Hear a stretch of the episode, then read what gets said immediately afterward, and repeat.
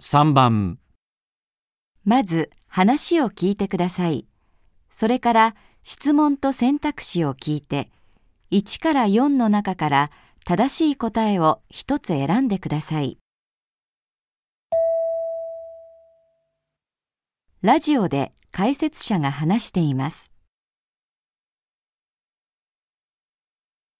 新たな森林資源保護活動についての会議が開かれます温暖化を防ぐためには森林をこれ以上なくさないことが必要です。しかしこのままでは森林伐採を止めることはできません。生きるために木を切らざるを得ない人々も多いからです。そこで木を守る活動に資金を出しそのような人々を支援することで森を守ろうという運動が始まっているのです。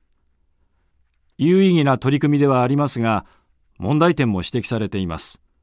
例えば森の状態の評価の方法監視のコストなど運営上の問題です。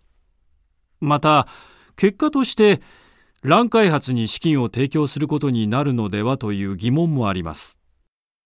これらの問題を乗り越えて活動を軌道に乗せていくことができるか前向きな議論が期待されます。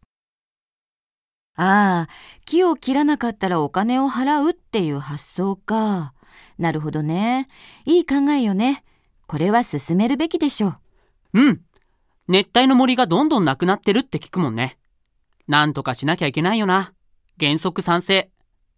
でもさ、開発してるのは困ってる人たちばっかりじゃないだろ？そりゃ大規模な業者とかね。そう。そういうところも得をするってことになるよね。それってどうかな？そういう人かどうか調べてきちんと区別する仕組みを作ればいいんじゃないの？どうやって？そういう仕組み、必要だとは思うけど、現実的じゃないと思うな。ええでもそういう問題を解決するための会議なんでしょ？男の人はこの保護活動について何と言っていますか？1誰に資金を払うべきか見極めるのは無理だ。2熱帯雨林の保護は現実的ではない。3この活動のやり方では森を守れない。4森を保護するにはもっといい仕組みが必要だ。